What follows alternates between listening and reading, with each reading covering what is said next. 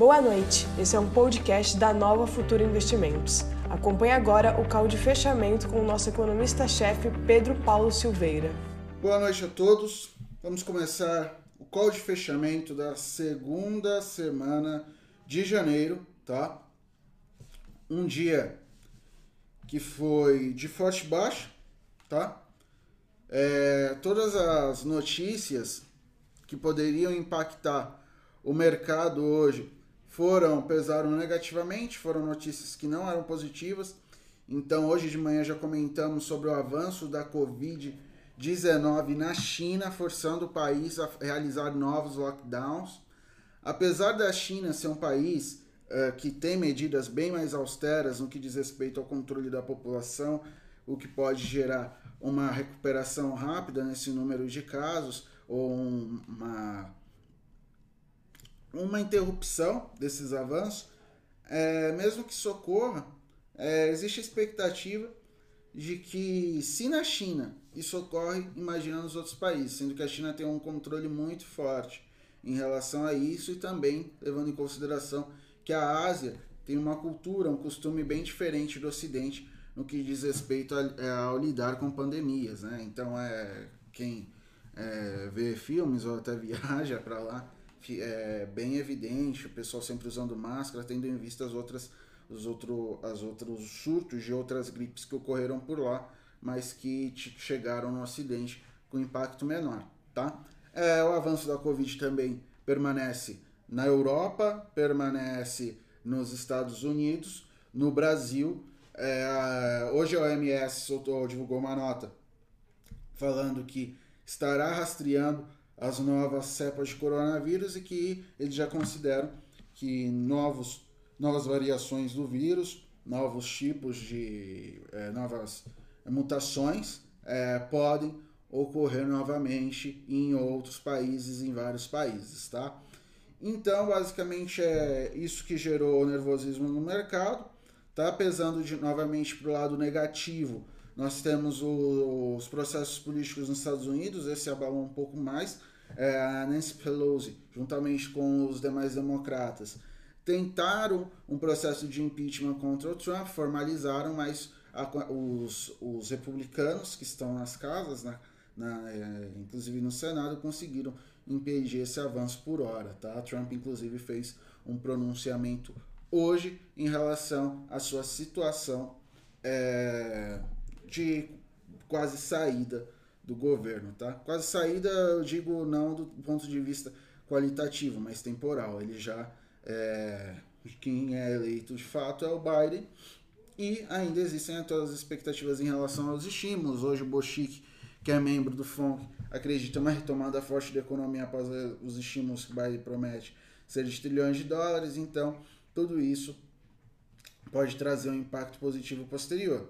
É que hoje, de fato, as notícias negativas pesaram bem mais no mercado. O mercado subiu bastante, aproveitou e todos os agentes participantes do mercado aproveitaram para realizar seus lucros, tá? É, no Brasil, problemas políticos novamente, né? É, toda, tudo que ocorre ali em torno do Baleia Rossi, é, existem muitas dúvidas se o, se o possível presidente é, da Câmara é, que é defendido aí pelo Maia, na verdade é o candidato do Maia, oposição ao candidato de, de Jair Messias Bolsonaro, do governo federal, né, da todo o governo, toda a cúpula do governo.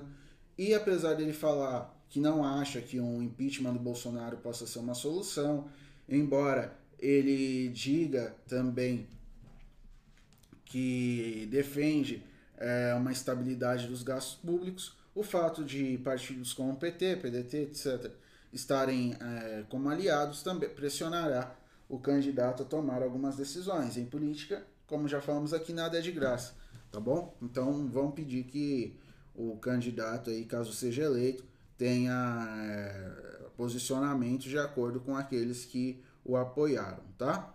Agora vamos para os mercados com os números de fato. É, já falamos que foi queda, infelizmente, mas ainda queda gera oportunidade, tá? É, o Dow Jones teve queda de 0,29%, o S&P teve queda de 0,66% e a Nasdaq Nasdaq, perdão, teve queda de 1,25%, sendo impactado pela queda no, nos mercados, de, é, nos ativos de tecnologia é, mais é, relacionados às redes sociais, principalmente nos Estados Unidos, é, americanas, né? Então, é, Facebook, é, é, o próprio Twitter tiveram quedas tendo em vista o poder que essas mídias têm sobre a, a expressão dos, de seus usuários, né? Então, isso acabou sendo visto pelo mercado como algo negativo, nem tanto por ser a favor ou contra do Trump, mas sim pela, pelo poder que essas empresas conseguiram e em contrapartida pelo fato de muitas pessoas se incomodarem com isso, acreditar que seus dados não estão seguros, acreditar que a sua privacidade talvez não seja bem assegurada, então preferiram é, muita gente pensando em migrar ou excluir o seu aplicativo, tá? Tem uma pesquisa que inclusive mostrou que ao longo do tempo chegou uma hora que teve um pico de jovens entrando em ferramentas como Instagram e Facebook, mas posteriormente muita gente saindo, excluindo os aplicativos e até mesmo é, excluindo suas contas permanentemente. Um, pelo fator de achar que essa, esses, essa, esse tipo de lazer acaba ocupando muito tempo sem trazer é, às vezes um benefício em troca, alguns se sentiam mais ansiosos se utilizando dessas redes sociais e outros, é, mesmo antes do, do ocorrido com Trump, já consideravam que existia um, não, um pouco cuidado com todas as, as medidas de, de segurança de dados na rede. Então tinha muita gente que não se sentia, começou a não se sentir à vontade, muitos jovens começaram a sair agora. É, até as pessoas que não saíram por isso buscarão aí meios alternativos. Até o próprio Elon Musk falou de um aplicativo paralelo ao WhatsApp que pertence ao Facebook e anteriormente muita gente já estava migrando para o Parler. E o Parler, mesmo saindo, sendo é, excluído da, do, do site de procura, né? do aplicativo de procura de outros aplicativos como a, a, Google Store, a Google Pay o, e, a, e, a, e a Apple Store, muita gente vem baixando pelo seu próprio navegador, utilizando navegadores alternativos, inclusive ao Google, como o DuckDuck, é, tem o Quant também, né? É, então, muita gente aí migrando para vários, vários, é, para outras alternativas, tá? Então, basicamente, foi isso que gerou essa queda forte no mercado de techs, tá bom? Ah, na Europa, repercutiu também todo, todos os problemas relacionados ao avanço do coronavírus. A Angela Merkel falou hoje que se mostra bem preocupada com o avanço do, da, do, da doença no, na Europa. No Reino Unido, as medidas de restrição continuam fortes, tá? É, então, tudo isso impactando fortemente a Europa. E hoje também a Angela Merkel se disse, disse preocupante o banimento do Donald Trump no Twitter, tá? Então, essa questão em relação às mídias sociais não é só é, do, de apoiadores do Trump. A própria, a própria Angela Merkel é, se posicionou e olha que ela não é lá nenhuma defensora do, do até agora presidente dos Estados Unidos, tá? É, então as bolsas na Europa. É, Londres teve queda de 1,9%, Frankfurt é, teve queda de 0,80%, é, Paris caiu 0,78%, é, Milão caiu 0,32% e Madrid fechou com 0,60% de queda, tá? O petróleo também fechou em queda, muito em virtude do aumento é, das, de todas as perspectivas em torno da Covid-19, impactando todas as expectativas de demanda pelo, pela commodity, tá? Então por isso que ela teve uma queda forte. Ah, os, as, os receios quanto às questões fiscais uh, continuaram atrapalhando o Brasil. Então, quando a gente olha, já olhando para o mercado interno, vamos olhando o DI para 2027, teve alta de 2,85%, uma alta bem forte, volta, chegou ao patamar de 7,43, voltando ao que estava ali em, no começo de dezembro, tá? Então, de novo, lado fiscal trazendo perigo. A discussão referente à possibilidade de impeachment de Bolsonaro. Tudo isso contribuiu negativamente para o mercado, tá? O WTI fechou perto da estabilidade, né, com alta de 0,2%, mas o Brent é, não suportou e fechou em queda, tá bom? O dólar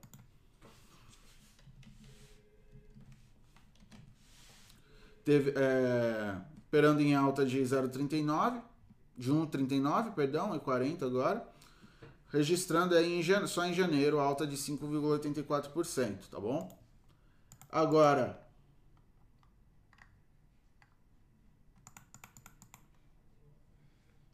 o Ibovespa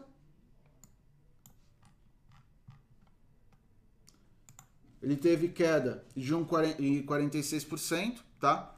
Uma forte realização de lucros, tudo em volta de todas as questões políticas, a demora e incerteza em relação ao calendário de vacina e também agora o risco global ocasionado pela, pelo avanço da Covid em vários países no Brasil também, e também a crise política instaurada aqui no Brasil e em Washington também, tá bom?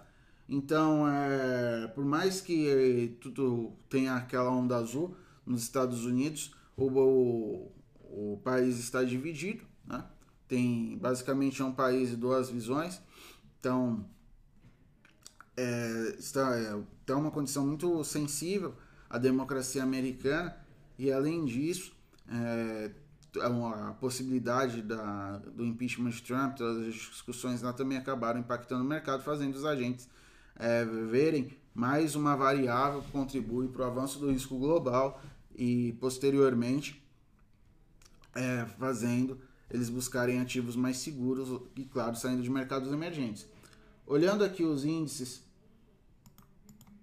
de ações, a Argentina teve queda de 1,35%, uma queda um pouco próxima da nossa, em 37%, nós caímos 1,46%, a aumentar um pouco aqui, para não ter como aumentar mais, mas o México caiu só 0,65% e o Chile 0,16%, então nós, mais uma vez, bem, tivemos um desconto bem maior em relação aos países mais parecidos com, com a nossa economia, tá?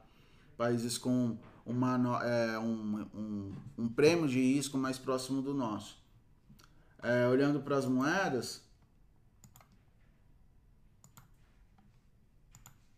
o dólar vem ganhando frente a todos os mercados emergentes, mais destaque para o Brasil, é, seguido pelo rublo, perdão, na verdade, a lira turca hoje teve desempenho um pouco pior que o nosso, a 1,53, mas, uma, mais bem próximo. E aí sim, seguido pelo rublo, moeda da Rússia, e a rúpia é, da Indonésia. O rende sul-africano sempre atrás, mas basicamente moedas de outros países como Hungria, República Tcheca, Polônia, México principalmente, Índia. E a, e a inclusive a Rússia outras moedas que também vem tendo forte desvalorização também é, ainda estão na nossa frente, tá? Quando comparado ao dólar, tá bom? Então, basicamente, né, no que aconteceu com as bolsas foi isso, queda em virtude do risco global, movimento de risco off, o pessoal não estava, avesso é, estava bem avesso ao risco hoje, então saíram aí dos mercados emergentes. Mas isso não significa que estamos entrando necessariamente num movimento de queda muito abrupta, como aconteceu lá no começo da crise. Teríamos que precisaríamos de um catalisador, de um vetor muito maior do que essas esses novos aumentos aí de casos, como já aconteceu antes, tá? O que pode acontecer, como aconteceu em alguns momentos do ano, é um aumento de altas é, menores ou do mercado até ficar anda, andar um pouquinho de lado em alguns momentos, mas uma queda muito abrupta por hora ainda não é expectativa, tá? Na verdade, pode ser até uma oportunidade para pessoal que ainda não entrou até é, investimento de renda variável ou pensam em aportar mais ou esperam alguma oportunidade um pouquinho é, é, um pouquinho melhor para fazer seus investimentos talvez pode ser uma oportunidade alguns podem esperar até cair um pouquinho mais mas nada muito abrupto tá é... agora Passaremos pela agenda de amanhã. A agenda de amanhã também tem dados importantes, mas também não é tão cheia, tá? Tem a perspectiva, perspectiva energética de, de, curto prazo da EIA, né? a, a Companhia de Administração de Informação de Energia nos Estados Unidos. Discurso de membros do FONC, oferta de emprego nos Estados Unidos, o IPCA, que tem expectativa de alta de 0,78%, segundo, a, segundo Invest, no, no broadcast a expectativa é um pouco maior, de crescimento de 1,20 e pouco por cento por conta é, do ajuste da, dos preços da energia feitos pela ANEL, então esse aumento nos preços de energia podem é, fizeram com que as expectativas dos agentes subissem um pouco quando comparado com todos os dados de inflação que vieram antes, tá? E no ano a expectativa ficava mais ou menos assim também, 4,20 e pouco por cento de alta, tá? Mais discursos do FONC e ao fim do dia, de membros do FONC, ao fim do dia, os estoques de petróleo bruto é, na semana por parte das empresas é, privadas dos Estados Unidos. Então a agenda é relativamente tranquila, é, continuaremos a acompanhar os movimentos internacionais, o avanço da Covid-19 nos países, isso também pode gerar preço, e, é claro, a questão política aqui no Brasil e lá fora, tá? Então é bom acompanhar todos esses processos, tá bom? É, agora eu irei para as perguntas, tá? O Rogério Silva pergunta se essa realização pode continuar. Se a gente precisa olhar o avanço do número de casos, etc. Se, continuar com, se continuarmos com notícias tão, é, tão negativas, é, de fato pode ser que o movimento de realização tenha continue, né? O Matheus Fernandes ele pergunta como, prote como proteger a carteira é, de possíveis quedas na bolsa e no dólar, tá? Qual a alternativa de investimento que eu posso procurar nesse momento? O mercado imobiliário também está em alta, acho que os fundos imobiliários não são uma alternativa no momento. É, Matheus, Xará, tudo certo? Então o que, que acontece? Na verdade, a carteira já tem seus mecanismos próprios de proteção, que agora eu não trouxe, mas eu colocarei aqui. Infelizmente, eu não trouxe aqui o balanço da carteira, mas quando você olha a divisão da carteira, ela tá tem setores diferentes, tá? Então tem ativos que caem mais que outros em momentos assim, ativos que sobem mais que outros em momentos de alta. Então essa gestão, né? Ou seja, essa gestão da carteira faz com que ela tenha, digamos, um mecanismo autoprotetor. O que, que é isso? É a redução de risco dado a diversificação. Agora, se você fala de algum ativo, é, estratégia, por exemplo, com derivativos, tá? É, alguns usam a é, via contrato futuro, né? Mas tentar se proteger com o mercado futuro, estando é, vendido, tá? Em uma, uma operação com contrato futuro, mas é, ainda é arriscado, tá? Então é sempre importante Tem gente que faz com opções, que é ainda mais arriscado. Muita gente acabou perdendo dinheiro com opções é, recentemente. Então, o ideal mesmo é aguardar, tá? O desempenho da carteira a longo prazo ele é bem positivo. Então, esses momentos, às vezes, até, até é bom para aportar, né? Ou esperar um pouquinho para ver se cai mais para aportar. Não é necessário ter muitos receios quanto a isso, tá? Olha, momentos de queda, de queda, mas eu preciso me proteger, etc e tal. Olha aqui, ó. Isso aqui foi fevereiro, março, abril, maio, junho. Já começou a voltar. Julho, patamar acima já. Ah, ca caiu. Agosto, setembro, outubro começou a voltar. Fechou o ano no positivo. Isso aqui só nesse ano que teve essas quedas enormes. Não, não tivemos quedas assim desde o começo da carteira. Deu 37,5 de rendimento no ano, tá? Então, o acumulado do ano foi 37,5 de rendimento. Muito acima de muitos outros investimentos que são encontrados no mercado e até os custos é, é, possíveis que podem ter em operações aí de tentativa de proteção e ainda que podem arriscar parte do seu patrimônio, tá bom? Então é, tem que olhar isso também, tá bom, Matheus? Ah, valeu, professor Luan Santos, muito obrigado. Ele faz um elogio aqui, muito bom. Valeu, Josué Filho. O Gustavo Xavier pergunta se o fechamento das fábricas da Ford afeta o mercado. Num primeiro momento, não, mas isso já sinaliza que muita gente muita gente não, mas se esse movimento começar a, a, a ser evidente com outras companhias, vai evidenciar um aumento no desemprego. Essas empresas, geralmente, elas em torno delas tem uma grande cadeia produtiva com outros serviços, outros produtos que acabam sendo fornecedores dessas grandes companhias.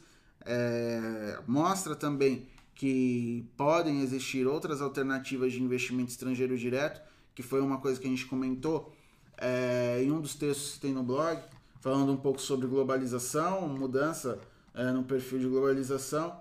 Então, o país, quando busca fazer um investimento direto em outro, ele está é, pensando em quê? É, estrutura do mercado, recursos ativos, eficiência da mão de obra, é, estrutura para políticas de investimento estrangeiro direto, políticas diretas, então é estabilidade política e facilidade para as próprias para as empresas, né? então é ambiente de negócio. E querendo ou não, tudo aqui no Brasil são fatores um pouco sensíveis, então existe a possibilidade sim disso ser visto de forma negativa, tá? Mas no primeiro momento, o que impacta mais são as notícias atuais aí, avanço da Covid e as instabilidades políticas aqui lá fora, tá bom? Pessoal perguntando da Ford, eu acho que foi isso. Trolha, não sei o que trolha. Para mim foi ótimo, foi ótima essa queda, Leandro Ribeiro disse. Índice, é, queda no índice, viva os ursos hoje. Saíram na toca, exatamente. É, o acessar 212, ele fala, Facebook ainda respira? Quem que usa isso ainda? Ah, tem gente que usa, né? Apesar de ter perdido bastante a quantidade de usuários. O Daniel Moraes, ele fala uma pergunta interessante aqui, que a Prio subiu e o petróleo caiu. Não é à toa que foi para é, de 84 para 77. A Prio subiu por conta de uma notícia relacionada à produção dela, tá? Então, é, a notícia que ela divulgou contribuiu tentativa de melhora na produção dela, ó. É, na, na, esteira da melhora do, nos dados de produção divulgados na noite de sexta-feira, as ações da PetroRio dispararam 12,36% nessa tarde, deslocando o clima de maior aversão ao risco que pressiona o mercado local. Entre outubro e dezembro, a companhia atingiu uma produção diária de 29.990 barris de óleo equivalente por dia, tá? É, enquanto registrou produção média de 26.750 em todo o ano de 2020. É, para o analista, aumento na produção. Em dezembro mostra que o setor de óleo vem reagindo junto com outros segmentos relacionados à reabertura, tá? Então, basicamente, isso mostra que essa produção tá muito, não é meramente uma criação de estoque, mas também é, evidencia aumento na demanda pelo, pelos produtos da PetroRio, tá bom? Daniel Siciliano pergunta é, opinião sobre a Eletrobras, alguns que os analistas estão animados. É, o problema da Eletrobras, de novo, é a questão da privatização, tá? Então envolve governo aí, por isso que até o Pepa não entra muito em falar sobre a Eletrobras. Mas todavia, caso de fato as perspectivas de em torno de privatizações, etc, ocorram, realmente pode ter um upside bem interessante.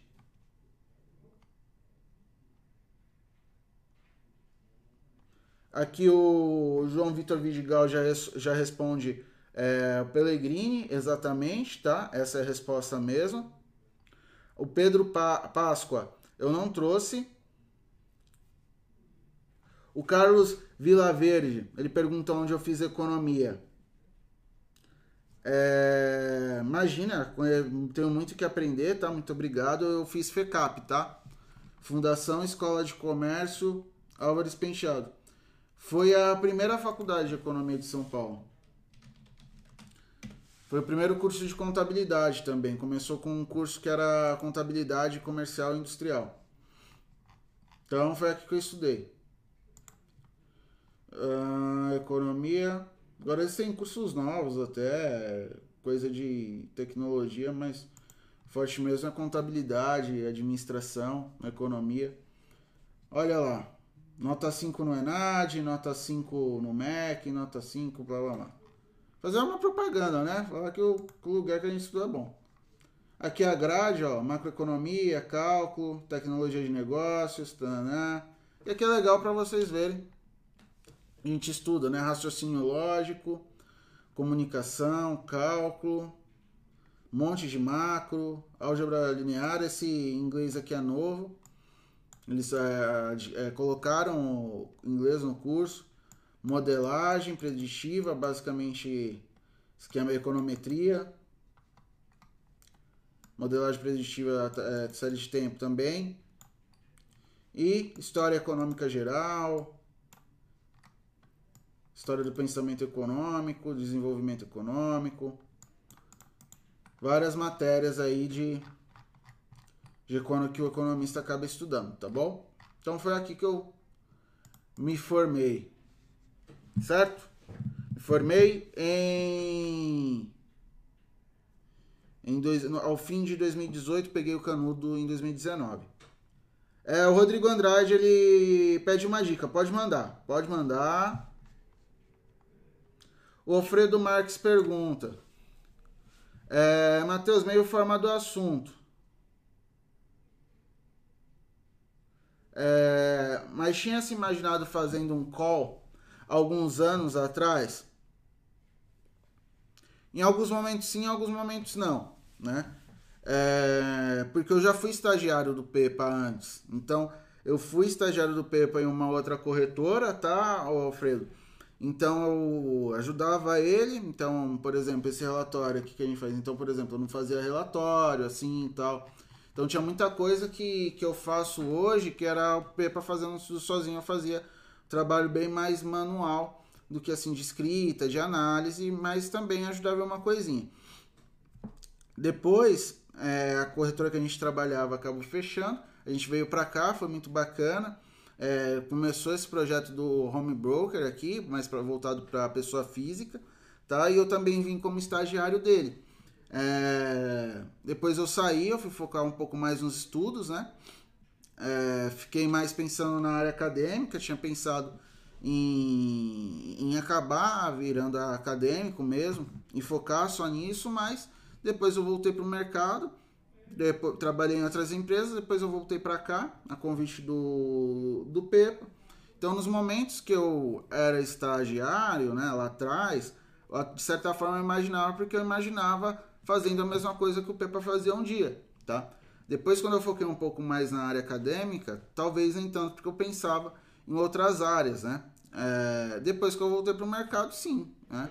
Em, ou em fazer junto com o P para ajudar de alguma forma, né? É, às vezes eu respondi a pergunta de vocês aqui no chat e tal. É bem legal, bem interessante, tá? Turma, então por hoje é isso, tá? Espero que vocês tenham um bom descanso. Amanhã estaremos aí novamente pela manhã, tá? Às 8h30. E no call de fechamento também, às 6 horas, tá? Ótima noite a todos, bom descanso e fiquem tranquilos com essas quedas que dará tudo certo no final, tá bom? Ótima noite para vocês.